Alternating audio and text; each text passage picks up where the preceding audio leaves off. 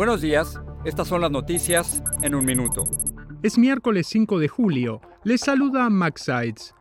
Familiares de las víctimas confrontaron por primera vez al hombre que mató a 23 personas en un Walmart del Paso, Texas, en 2019. Fue durante la audiencia de sentencia que comenzó este miércoles. Patrick Crassius, quien confesó ser responsable de la masacre dirigida contra la comunidad hispana, enfrenta múltiples cadenas perpetuas. Al menos 29 personas murieron este miércoles al caer un autobús de pasajeros por un barranco en el estado de Oaxaca, en el sur de México. El vehículo viajaba entre Ciudad de México y el municipio oaxaqueño de Santiago Yosondúa cuando se precipitó en una hondonada de unos 25 metros de profundidad.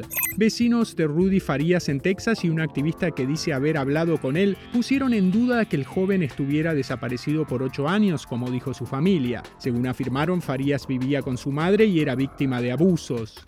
Casi la mitad del agua de grifo de Estados Unidos puede contener sustancias químicas que no se degradan y pueden causar cáncer y otras enfermedades, según un estudio del gobierno. Más información en nuestras redes sociales y univisionoticias.com.